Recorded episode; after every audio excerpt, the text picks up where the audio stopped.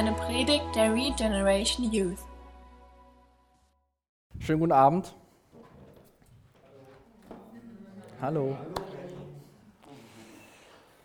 Ähm, wenn ihr eure Bibeln dabei habt, könnt ihr schon mal aufschlagen Hiob Kapitel 28. Ähm, das Buch Hiob hat 42 Kapitel, dennoch ist heute Abend das letzte Mal ähm, Hiob dran als Buch. Wir machen heute den Abschluss, weil wir sind ja generell gar nicht so Vers für Vers durch, die, durch das Buch gegangen. Und ähm, der Nico hat es eben schon erwähnt, das Thema ist heute Quelle der Weisheit. Und ähm, da sehen wir, wie Hiob da in dem Kapitel mit umgegangen ist. Und ähm, ich würde gerne zum Anfang beten, denn äh, wir, ich brauche vor allem auch Gottes Weisheit, damit wir verstehen, was Gott durch sein Wort sagen will. Und ähm, dann bete ich noch zu Anfang und dann können wir in den Text einsteigen. Jesus, danke dir für heute Abend.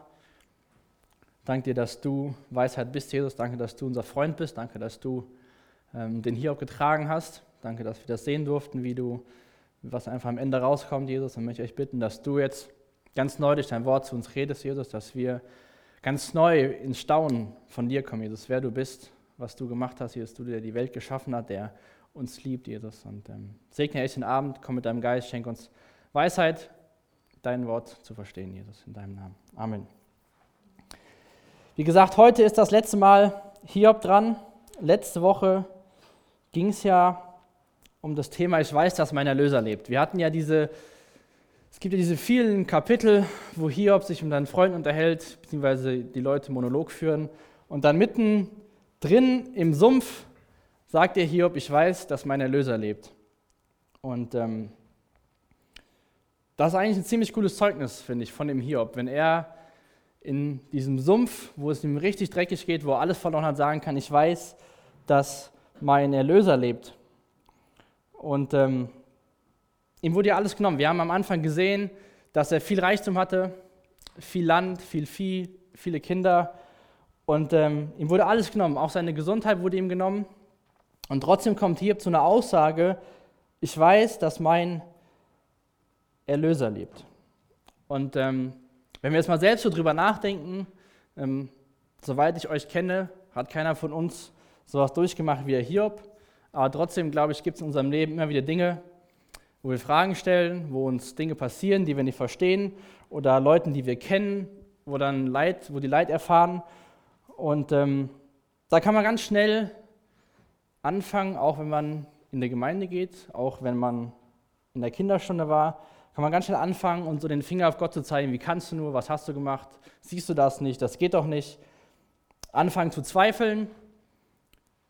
Und wir sehen, dass Hiob dass irgendwie immer, dass er irgendwie immer an Gott festgehalten hat. Und wir sehen auch seine Freunde, die gekommen sind, weil sie Mitleid hatten. Und es ist gut, wenn du Freunde hast, die dich kennen und mitkriegen, wenn es dir schlecht geht und dann kommen. Aber wir sehen auch oder haben auch gesehen bei den Freunden, dass die Erklärungsversuche, warum Hiob das zugestoßen ist, nicht immer so, so gut waren. Und ähm, ich glaube, das ist auch wichtig für uns, einfach mal so zu sehen als Bild, dass ähm, wir können viel aus der Bibel wissen, wir können Bibelverse wissen und wir wissen auch vielleicht schon einige Dinge, die gut sind für uns und Dinge sind, die schlecht sind für uns.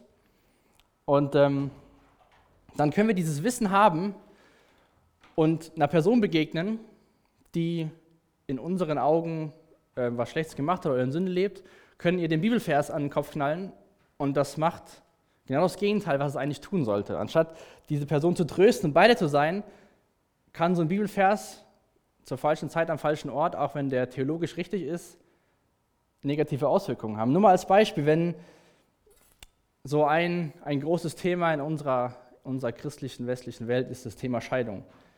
Jetzt kommt ihr dahin, seht eine Person, eine Frau oder Mann, die ist geschieden, dann ähm, könnte es sein, dass man direkt so einen Stempel aufsetzt, ach ja, Scheidung, der hat was falsch gemacht, das ist von Gott nicht gewollt und so weiter und so fort und könnt euch darüber aufregen, wie kann man nur, wie, wie, wie kann man sich nur scheiden lassen und dann stellt sich raus, dass vielleicht diese Frau von ihrem Mann vergewaltigt worden ist und es bliebe ganz anderes übrig. Und ich glaube, so ein bisschen waren die Freunde auch, die hatten viel gutes Wissen, aber das Wissen vielleicht ein bisschen falsch angewandt. Und ähm, in den Sprüchen 16, Vers 1 steht, wir können unsere Gedanken sammeln, die rechte Antwort aber schenkt der Herr. Und ich glaube, wenn wir uns das Kapitel heute anschauen, wo es auch dem Ende hinzu viel um Weisheit geht, finde ich es wichtig, dass wir uns nochmal ganz neu bewusst machen, dass man viel weiß, viel wissen kann, aber dass wir die Weisheit brauchen, um es richtig anzuwenden. Und in diesem ganzen 24 langen Kapiteln, diesen ganzen Dialoge, die da geführt worden sind, wurde immer alles versucht zu erklären. Wurde immer versucht zu erklären, ja, du hast das gemacht, du hast das gemacht, dies und jenes. Immer wurde geguckt, was, wie kann man am besten was erklären. Aber es wurde kein weiser Ratschlag von den Freunden gegeben. Die hatten so ein Gerechtigkeitsdenken, haben gesagt, okay, hier, du hast was falsch gemacht, deswegen ist dir dein Vieh genommen worden. Du hast das falsch gemacht, deswegen hast du keine Gesundheit mehr. Die haben immer alles versucht, gerecht zu erklären. Und Hiob sagt dann, ich weiß, dass mein Erlöser lebt. Und ich möchte mal kurz was aus Hiob Kapitel 42 vorlesen. Das ist das letzte Kapitel im Buch Hiob. Ähm, in den ersten sechs Versen, ähm, da antwortet Hiob Gott. Wenn wir die Kapitel davor sind, da sehen wir, dass, es dann, dass Hiob auch mit, mit Gott gesprochen hat und Gott zu Hiob geredet hat. Und in Kapitel 42 antwortet Hiob Gott folgende, folgende Art und Weise, ab Vers 1 bis 6. Da antwortete Hiob dem Herrn, nun weiß ich, dass du alles kannst. Kein Vorhaben ist für dich undurchführbar. Wer ist es, der Gottes weisen Plan ohne Verstand verdunkelt? Ja, ich habe in Unkenntnis über Dinge geurteilt, die zu wunderbar sind für mich, ohne mir darüber im Klaren zu sein. Du hast gesagt, hör zu, ich will reden. Ich will dir Fragen stellen, du sollst mir, eine, du sollst mir sie beantworten. Und dann sagt Hiob, bisher kannte ich dich nur vom Hören sagen, doch jetzt habe ich dich mit meinen eigenen Augen gesehen. Darum widerrufe ich, was ich gesagt habe und bereue in Staub und Asche. Hiob sagt am Ende von dem Buch, bisher kannte ich dich nur vom Hören sagen, doch jetzt habe ich dich mit meinen eigenen Augen gesehen. Das ist auch so eine Frage, die ich dir mit auf den, auf den Weg geben will heute Abend. Kannst du das, was Hiob hier sagt, von, von dir behaupten? Kannst du sagen, bisher hattest du den Punkt in deinem Leben, wo du gesagt hast, Gott, ich habe von dir gehört, aber jetzt habe ich dich selbst erkannt. Ähm, ich kenne einige von euch schon ein bisschen länger und ihr kommt oft hier hin oder geht auch sonntags in die Gemeinde. Man kann viel über Gott hören. Und ähm, Hiob hat über Gott gehört. Aber dann kam eine sehr schlimme Zeit in seinem Leben und am Ende sagt er, doch jetzt habe ich dich in meinen eigenen Augen gesehen. Das ist so wichtig, dass wir Gott persönlich kennenlernen, dass wir persönlich wissen, wer Gott ist und nicht nur vom Hören sagen, was wir über ihn gehört haben.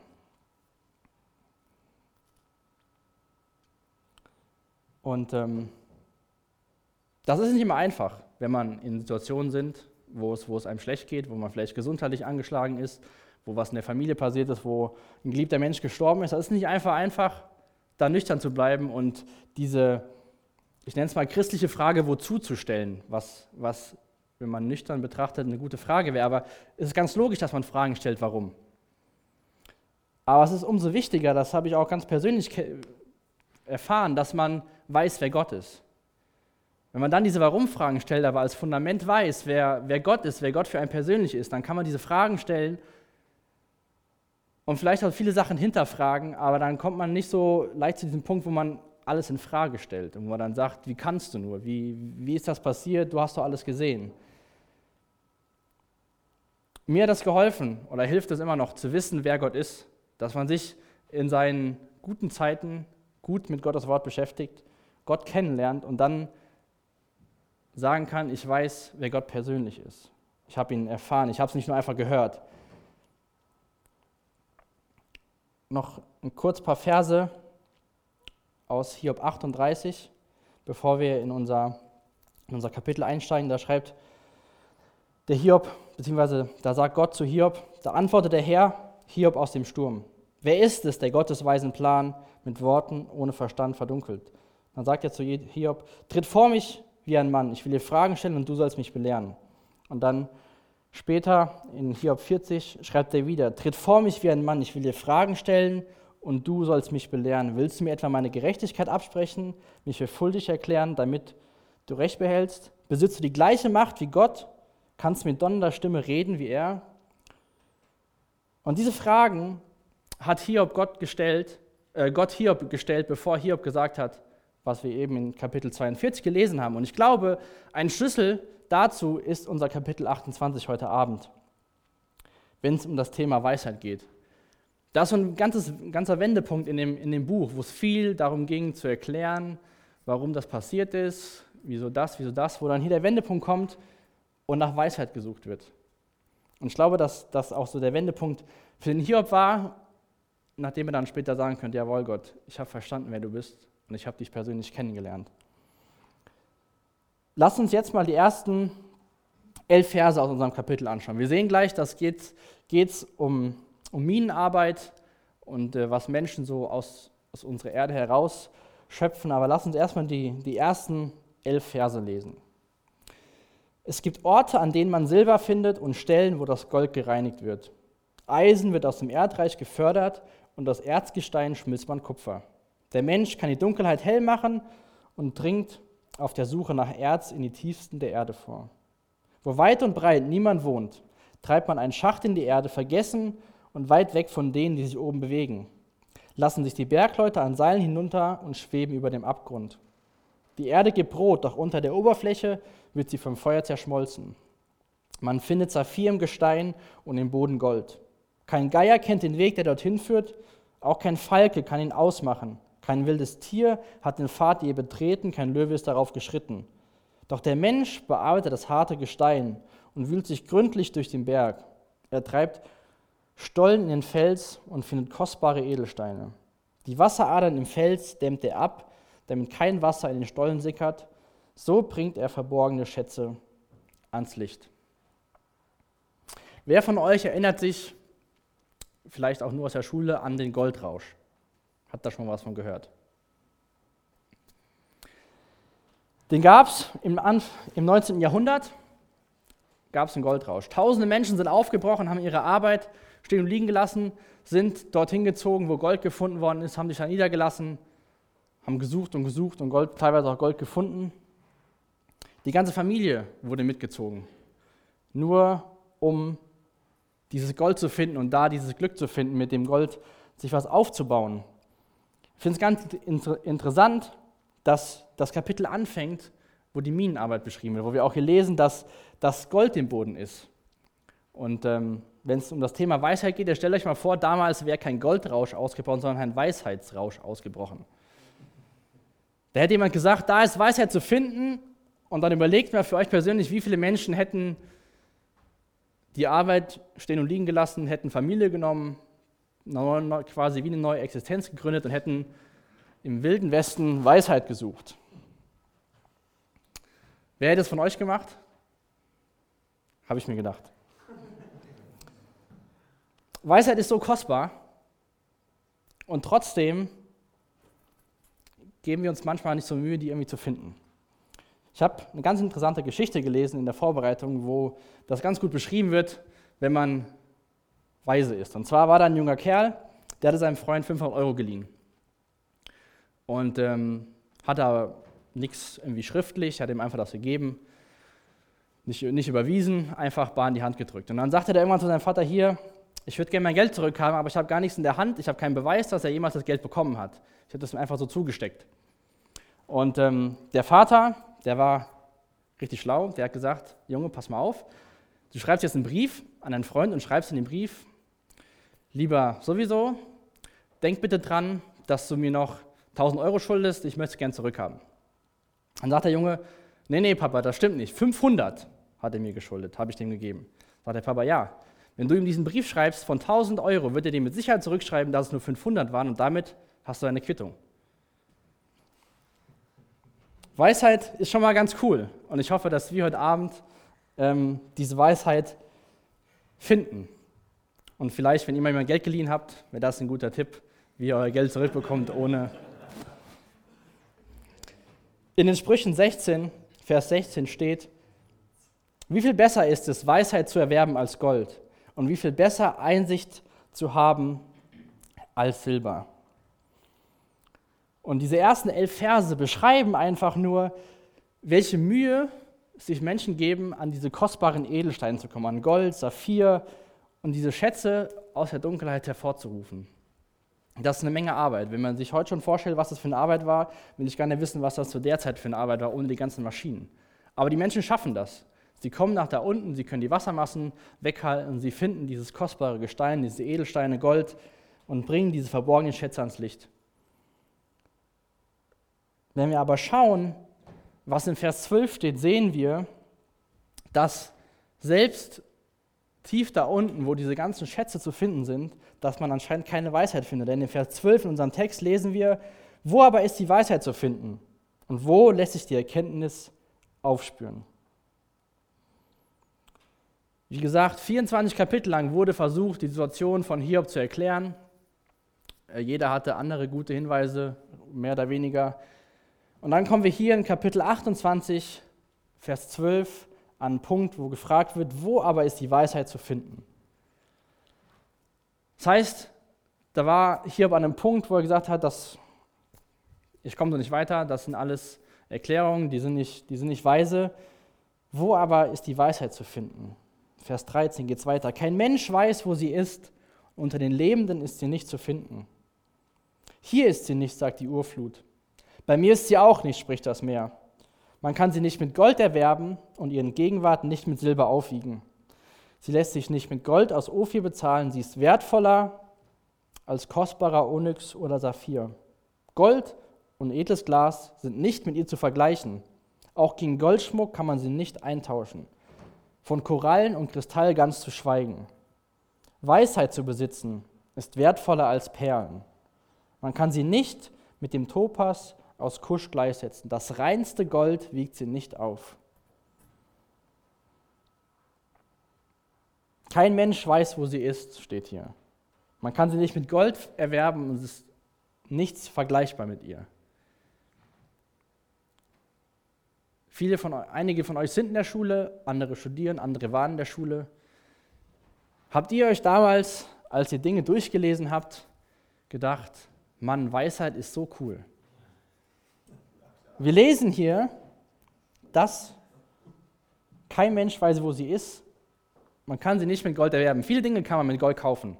Gold hat einen ziemlich hohen Wert, je nachdem, wie viel Gramm man hat. Aber diese, mit der Weisheit, wenn man es auf die Waage legt, ist nichts zu vergleichen. Bei diesem ganzen Durchlesen im Vorbereiten habe ich mich gefragt, was ist denn eigentlich jetzt Weisheit?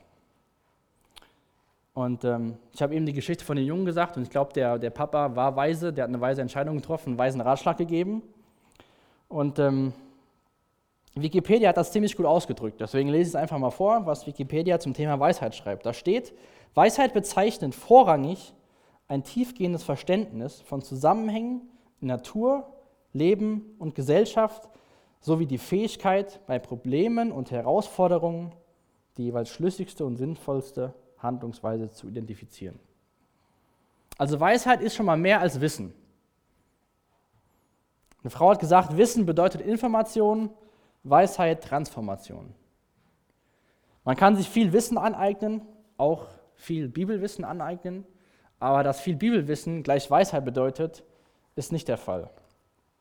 Denn wir müssen dieses Wissen irgendwie anwenden können. Wir müssen die Zusammenhänge verstehen. Ich kann heutzutage mir bei YouTube anschauen, wie ich irgendwas zusammenbaue oder wie ich am besten äh, meine Haare föhne, damit irgendeine schöne Welle da reinkommt oder was auch immer. Man findet zu allen möglichen Sachen, die man machen will, YouTube-Videos. Aber nur mit dem Wissen, dass du das Video angeguckt hast, bringt das dir nichts, um dein Vorhaben in die Tat umzusetzen. Du musst dieses Wissen wie, wie die Frau gesagt hat, transformieren und das dann, dass es deine Weisheit wird, damit du weißt, wie das funktioniert. So habe ich schwimmen, also nicht schwimmen gelernt, aber guck, wie ich kraulen kann zum Beispiel. Ich habe mir Videos angeguckt und geguckt, was machen die Leute, damit die nicht die ganze Zeit so schwimmen und ich einen starren Nacken kriege, sondern wie konnten die kraulen. Da habe ich ein paar Videos angeguckt und habe das dann umgesetzt. Denn nur dieses Wissen hätte mich nicht weiser gemacht. Dann hätte ich gesagt, ja toll, ich weiß das jetzt, aber es bringt mir auch nicht weiter. Wer will denn von euch im Leben weise Entscheidungen treffen. Zumindest die Mehrheit. Das ist schon mal sehr gut. Ähm, in Vers 13 haben wir gelesen, kein Mensch weiß, wo sie ist, und den Lebenden ist sie nicht zu finden. Wenn ihr darüber nachdenkt, kein Mensch weiß, wo sie ist, fällt euch da irgendeine Person in der Bibel ein, wo ihr sagt, eigentlich weiß sie das? Altes Testament. Hat nach König David war der König geworden. Gut. Salomo. Ich musste bei dem Vers sofort an Salomo denken. Ich habe hab den Vers gelesen, habe doch gedacht, Salomo, der Typ, der war so weise, der hat, musste eigentlich wissen. Und ähm, der hat das Buch der Sprüche geschrieben, das Buch des Predigers, das haben wir schon mal sonntags morgens durchgenommen. Und ich habe gerade selbst durch die Sprüche gelesen in der stillen Zeit, da bin ich noch dabei. Und es ist wirklich sehr interessant, was da steht. Und wenn man dieses Wissen anwendet, kann man echt weise werden. In Kapitel 8 von den Sprüchen schreibt Salomo in Vers 1: Hört zu, wenn die Weisheit ruft. Sei aufmerksam, wenn die Einsicht die Stimme erhebt. Im gleichen Kapitel, in Vers 33, spricht dann die Weisheit folgendes. Hört auf meinen Rat und werdet klug, verachtet ihn nicht. Glücklich ist, wer auf mich hört und täglich an meinen Toren nach mir Ausschau hält und von meinem Haus auf mich wartet. Denn wer mich findet, der findet das Leben und gewinnt die Anerkennung des Herrn. Der mich doch verfehlt, der vernichtet sich selbst. Wer mich hasst, der liebt den Tod.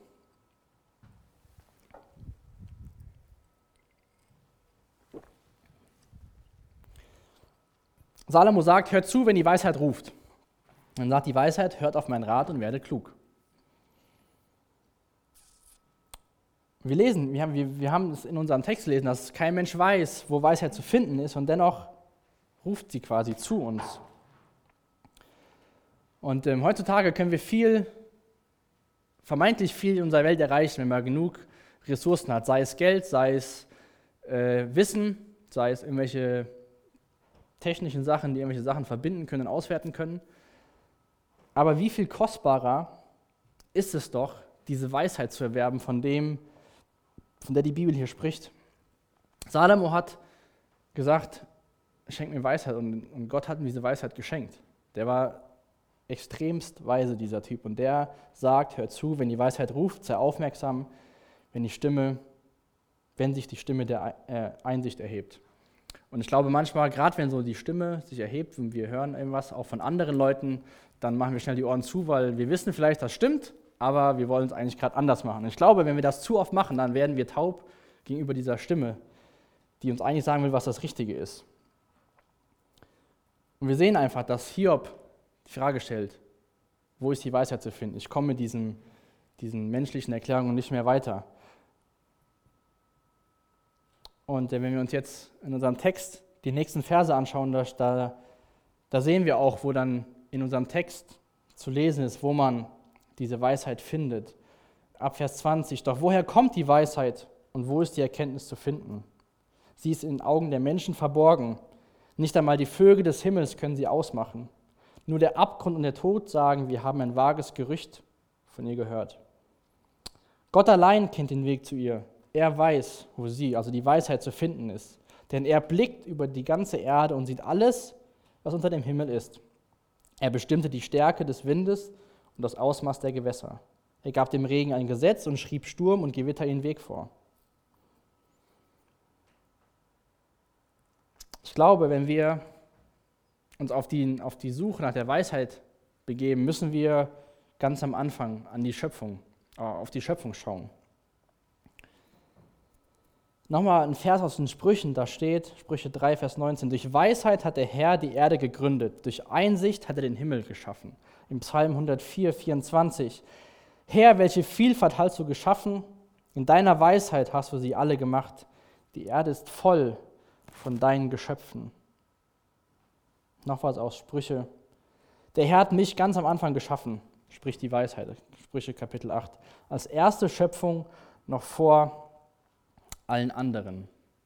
Und ich glaube, wenn wir uns auf den Weg, auf die Suche nach der Weisheit begeben und dann in Vers 23 lesen, Gott allein kennt den Weg zu ihr, er weiß, wo sie zu finden ist, müssen wir mal überlegen, dass dieses Wissen, was wir anwenden können, um weise zu sein, dass das alles von Gott geschaffen worden ist. Gott braucht keine Erklärung, warum der Regen von oben nach unten fällt. Gott hat das so geschaffen. Gott braucht keine Erklärung, wie man, wie irgendwas funktioniert, denn er hat es in seiner Weisheit erschaffen. Wir brauchen für viele Dinge müssen wir wissen, uns, uns Wissen aneignen, um zu verstehen, wie das funktioniert und es dann anzuwenden. Gott ist da äh, etwas sehr anders als wir. Der hat das geschaffen und ein Typ, der heißt Johann Michael Seiler, hat gesagt, die wahre Weisheit ist in Gott, kommt von Gott, führt zu Gott und ruht in Gott. Weisheit ist kein, kein Produkt, was Gott braucht, um Dinge, Dinge zu verstehen, wie wir, wie wir sie brauchen. Gott hat diese ganzen Dinge, was wir eben hier gelesen haben, im Psalm oder auch in den Sprüchen. Durch seine Weisheit hat der Herr die Erde gegründet. Gott ist quasi, Gott ist Weisheit und er braucht nicht diese Weisheit, wie wir sie brauchen, weil er hat das so hingesetzt. Und das ist ein ziemlich wichtiges wichtiger Punkt, glaube ich, den wir verstehen müssen, dass Gott das so eingesetzt hat und dass er die wahre Weisheit ist. Und ähm, was ich aber die ganze Zeit interessant fand, ist, dass wir Hiob am Anfang, ganz am Anfang, als wir in Hiob angefangen haben, ihn kennengelernt haben als einen rechtschaffenen, aufrichtigen, gottesfürchtigen Menschen. Und ähm, wenn wir uns gleich die letzten Verse anschauen, kann man sich schon so fragen, was, was so der Unterschied ist. In Vers in den letzten beiden Versen in unserem Text steht, damals sah er die Weisheit, maß sie aus und setzte sie ein und prüfte sie auch. Und so spricht er, also Gott zu den Menschen, Ehrfurcht vor dem Herrn zu haben, ist Weisheit und dem Bösen aus dem Weg zu gehen, ist Erkenntnis. Und ich habe mich dann so gefragt, so, hier war rechtschaffen, wir haben, hier war gottesfürchtig. Und am Anfang hat, war, hat Gott zu Satan gesagt, quasi, ich bin stolz auf meinen Knecht Hiob, und Satan hat immer wieder gesagt, ja, nur weil er so viel Reichtum hat. Und dann später nur weil er Gesundheit hat. Und wir sehen über das gesamte Buch, dass Hiob trotzdem an Gott festhält. Dass Hiob sagen kann, ich weiß, dass mein Erlöser lebt. Und ich glaube, eine zentrale Frage, die immer wieder vorkommt in dem, in dem Buch Hiob ist, wie sollen wir darüber denken, wie sollen wir uns verhalten, wenn wir unverdient Leid erfahren? Das ist ja eine zentrale Frage aus diesem ganzen Hiob-Buch. Es ging um verschiedene Themen, verschiedene Arten von Leid. Und immer wieder kam die Frage auf, warum unverdient Leid erfahren? Und ich glaube, auf diese Warum-Frage, wenn was passiert ist, gibt es nicht immer direkt eine Antwort. Aber ich glaube, es gibt ein paar Punkte, die uns helfen können, gute, gute Schritte zu gehen. Und zwar ist ein, der erste Punkt davon, Vertraue Gott, anstatt ihn zu beschleunigen, beschuldigen oder von ihm zu erwarten, eine Erklärung zu bekommen. Vertraue Gott, dass er es schon weiß. Ich weiß nicht, wer von euch den Vers aus, aus Römer kennt, dass alle Dinge denen zum Besten dienen, die Gott lieben. Und ähm, das kann in so, einem, in so einer schlimmen Phase mal schon eine schöne Floskel sein und dann denkst du dir vielleicht, danke, bringt mir gerade gar nichts. Aber ich glaube, wir müssen echt verlernen, echt lernen, nicht verlernen, sondern erlernen, Gott zu vertrauen und verlernen, ihn immer zu beschuldigen.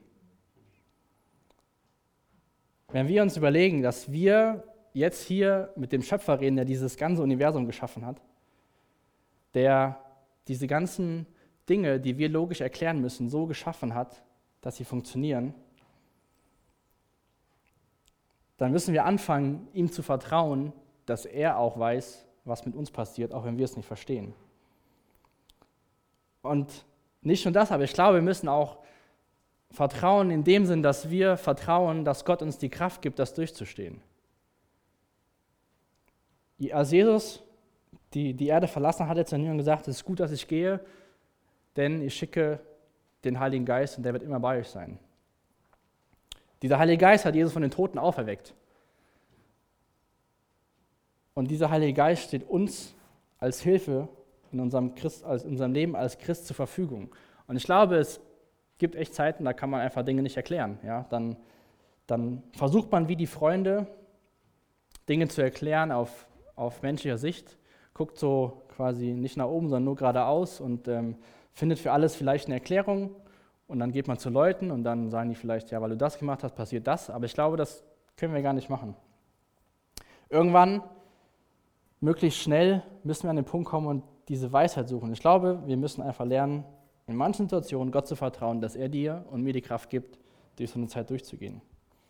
Und Wir dürfen nicht erwarten, dass alles immer direkten Sinn macht. Ich glaube, wenn wir danach fragen, dann können wir ziemlich verrückt werden. Wenn wir uns immer fragen, was macht das jetzt für einen Sinn? Ich habe schon ein paar Mal in meinem Leben gehabt, dass Dinge erst zwei, drei Jahre später einen Sinn gemacht haben. Ja. Ähm, ich hatte vor der Laura mal eine Freundin und habe dann, als das vorbei war, gedacht, naja, was soll das denn jetzt hier geben? Dachte doch, das wäre das Richtige. Und dann habe ich später gemerkt, das hätte auf Dauer gar nicht funktioniert, weil wir völlig verschiedene Vorstellungen hatten von dem, wie wir unser Leben uns vorstellen. Es hat in, den, in dem Moment keinen Sinn gemacht. Das war für mich einfach nur, ja, keine Ahnung, scheiße. Und dann rückblickend hat es Sinn gemacht. Aber ich glaube, wenn wir uns darauf verstarren, in jedem Sumpf Sinn zu suchen, dann bringt uns das nicht weiter, sondern einfach, wir bleiben weiter feststecken. Und ich glaube, ein Grundproblem ist auch, dass wir oft anfangen, den Ärger nach oben zu richten, Gott zu beschuldigen, anstatt uns bewusst zu machen, dass wir in der gefallenen Schöpfung leben. Gott hat, die, Gott hat alles geschaffen. Als er den Menschen geschaffen hat, hat er sogar gesagt, es war sehr gut. Der Mensch war derjenige, der die Dummheit begangen hat und von dieser Frucht gegessen hat. Und ähm, das kann schon mal einiges erklären, wenn wir nicht anfangen, Gott zu beschuldigen, weil er so böse ist, sondern weil wir erkennen, dass wir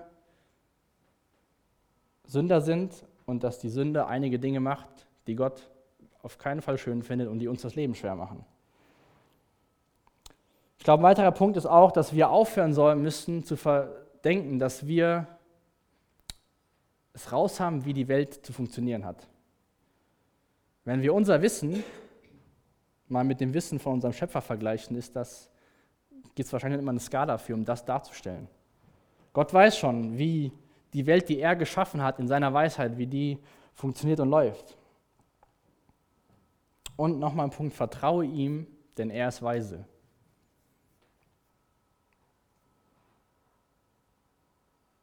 Vertrauen hat viel mit Glauben zu tun. Und ähm, das ist eine Sache, was ich eben meinte. Wenn wir anfangen, in, in guten Zeiten anfangen, Gott zu vertrauen, wenn wir unseren Glauben stärken in Zeiten, wo es uns gut geht, dann fallen wir nicht so tief, wenn wir Momente haben, wo es uns richtig schlecht geht. Und Gott schenkt uns seinen Heiligen Geist, um überhaupt dieses Vertrauen und diese Kraft zu bekommen für so Zeiten. Das, das können wir, glaube ich, alleine gar nicht schaffen.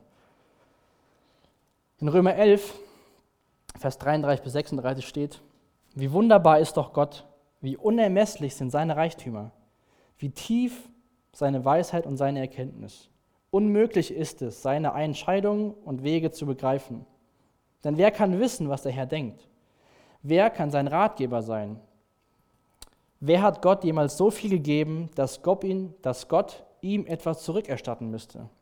Denn alles kommt von ihm, alles besteht durch seine Macht und ist zu seiner Herrlichkeit bestimmt. Ihm gehört die Ehre in Ewigkeit.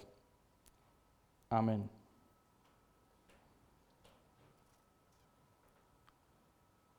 Denn wer kann wissen, was der Herr denkt? Wer kann sein Ratgeber sein und wer hat Gott jemals so viel gegeben, dass Gott ihm etwas zurückerstatten müsste?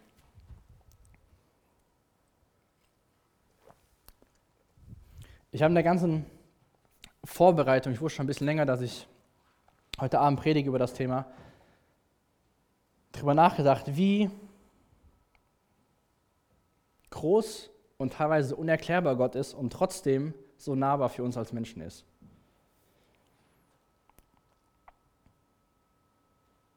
In dem letzten Vers aus unserem, aus unserem Text, aus Hiob 28, Vers 28, und so spricht er zu den Menschen, Ehrfurcht vor dem Herrn zu haben, ist Weisheit und dem Bösen aus dem Weg zu gehen, Erkenntnis. Also die Antwort, Weisheit zu finden, bedeutet Ehrfurcht vor dem Herrn zu haben. Salomo, Sprüche 9, Vers 10 bis 12. Die Ehrfurcht vor dem Herrn ist der Anfang der Weisheit.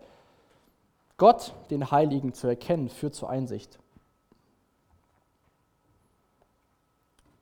Ehrfurcht vor dem Herrn ist der Anfang von Weisheit.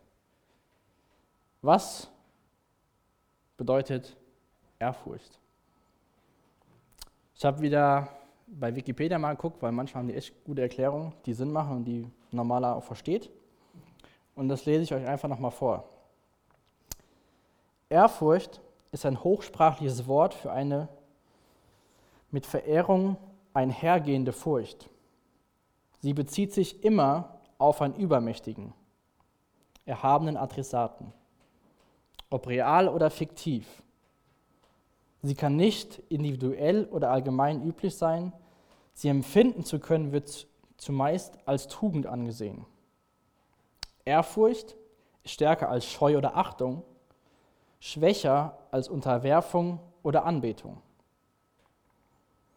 Im Brockhaus von 1896 wird die Ehrfurcht als der höchste Grad der Ehrerbietung, das Gefühl der Hingabe an dasjenige, was man höher schätzt als sich selbst, sei es eine Person oder eine geistige Macht, Punkt, Punkt, Punkt, oder Gottheit beschrieben. Ich finde in der Mitte das ziemlich gut. Ehrfurcht, sie empfinden zu können, wird meist als Tugend angesehen. Ehrfurcht ist stärker als Scheu oder Achtung, schwächer als Unterwerfung und Anbetung. Und ich weiß nicht, wenn du dieses Wort Ehrfurcht hörst, denkst du vielleicht an Furcht und denkst du, ja, da muss man Angst vor haben. Aber ich glaube, dass das ziemlich gut getroffen ist. Dass es keine Angst ist oder keine, keine Angst oder Furcht, dass man, dass man sich verstecken muss, sondern eher, was, was hier auch beschrieben ist. Und wenn wir nur ansatzweise mal drüber nachdenken, was wir über Gott in seinem Wort lesen und erkennen, wie groß und erhaben er ist und dass er zur gleichen Zeit dich liebt, dass er unglaublich gerne will, dass du sein Kind bist und dass er seinen Sohn gesandt hat, dass wir in Ewigkeit mit ihm zusammen sein können. Dass er diese, was, was der Mensch kaputt gemacht hat mit der Sünde, dass er das wiederherstellt. Wenn wir nur mal ansatzweise versuchen, das zu verstehen, wie groß dieser Gott ist und wie klein wir als Menschen sind, ich glaube, dann kommen wir zu einem Punkt, wo wir anfangen können, Ehrfurcht vor Gott zu haben.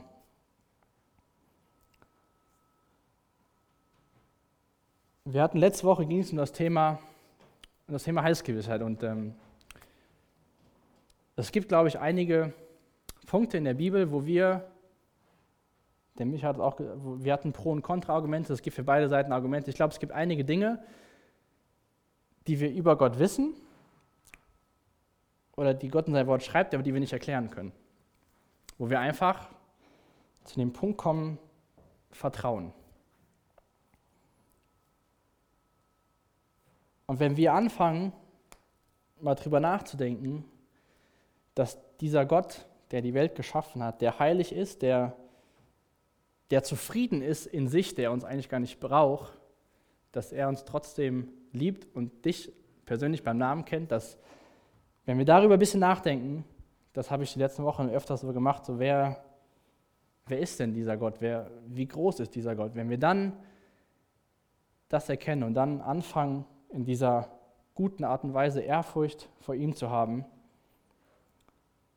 dann können wir Weisheit erlangen. Nicht so wie er weise ist, aber Stück für Stück. Weil wir vielleicht was in seinem Wort lesen und dann eine Situation in unserem Leben kommt, wo wir das zumindest verstehen können, weil es in seinem Wort geschrieben ist. Wissen bedeutet Information, Weisheit bedeutet Transformation. Ich habe noch ein paar Verse, die ich ganz, ganz wichtig finde, und zwar einmal aus Sprüche 11, Vers 2. Stolz wird in Schande enden, aus Demut aber folgt Weisheit. Sprüche 19, Vers 23. Die Ehrfurcht vor dem Herrn schenkt Leben und Sicherheit und bewahrt vor Unglück. Und nochmal was aus den Sprüchen. Die Ehrfurcht vor dem Herrn lehrt die Menschen Weisheit. Der Ehre geht Demut voraus.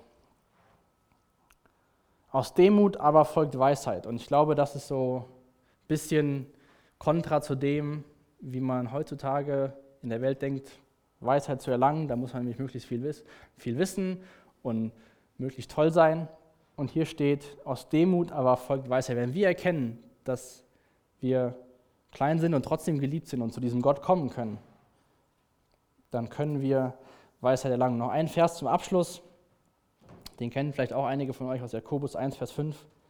Wenn jemand unter euch Weisheit braucht, weil er, es, weil er wissen will, wie er nach Gottes Willen handeln soll, dann kann er Gott einfach darum bitten. Und Gott, der gerne hilft, wird ihm bestimmt antworten, ohne ihm Vorwürfe zu machen. Vielleicht hast du dir schon oft in deinem Leben Situationen gehabt, wo du dir gewünscht hast, du hättest jetzt die Weisheit gehabt, eine gute Entscheidung zu treffen. Aber wie gesagt, nochmal auf dieses Thema mit dem Goldrausch. Wir können auch einen Goldrausch starten in Form von Weisheit, wenn wir einfach anfangen, dieses Buch zu nehmen und es nicht nur vielleicht im Gottesdienst zu öffnen, um zu gucken, dass ich auch nichts Falsches vorlese, sondern wenn wir damit anfangen zu lesen und wenn wir Fragen haben, dass wir dann sagen, Gott, hilf mir das zu verstehen. Denn Gott, der gerne hilft, wird ihm bestimmt antworten, ohne Vorwürfe zu machen. Lasst uns echt zu, zu Leuten, zu Menschen werden, die die Weisheit hier drin ergraben und nicht irgendwie ähm, versuchen, alles immer mit Gold und Geld zu bezahlen. Ich will noch zum Abschluss beten. Jesus, ich danke dir für den Abend. Ich danke dir für dein Wort. Ich danke dir, dass du, großer Gott, uns kleine Menschen im Vergleich zu dir so sehr lieb hast, Jesus. Danke, dass du uns helfen willst in unserem Leben, wenn es uns gut geht, wenn es uns schlecht geht, Jesus. Wir danken dir echt für, für Hiob, dass wir so ein Buch in deinem Wort haben, wo es einfach viel ums Thema Leid, Ungerechtigkeit in unseren Augen geht. Jesus, möchte ich echt bitten, dass wir anfangen, unsere Hochzeiten zu nutzen, um einfach dein Wort zu studieren, dich besser kennenzulernen, dass wir deine Freunde werden, dass wir wissen, was du sagst, Jesus, und dass wenn Zeiten kommen, wo es uns nicht gut geht, dass wir im Gedächtnis haben, was du in deinem Wort sagst, Jesus. Und ähm, möchte jetzt bitten für die Zeit, wenn wir einfach dich anbeten, Jesus, dass wir ganz neu erkennen, wie groß und wunderbar du bist und dass du trotzdem hier im Bunker von Herborn Seelbach anwesend bist und Gemeinschaft mit uns haben willst, Jesus. Und so lege ich den Abend einfach in deine Hände. Ich möchte einladen, dass du mit deinem Geist kommst, dass du zu uns redest, zu ihm persönlich, Jesus, dass ähm, egal welchen Schritt wir brauchen, Jesus, du kennst uns, das ist so toll zu wissen. Und lade ich echt ein, dass du hier bist heute Abend, Jesus. Amen. Danke für das Anhören der Predigt. Weitere Informationen findest du unter www.regenerationyouth.de.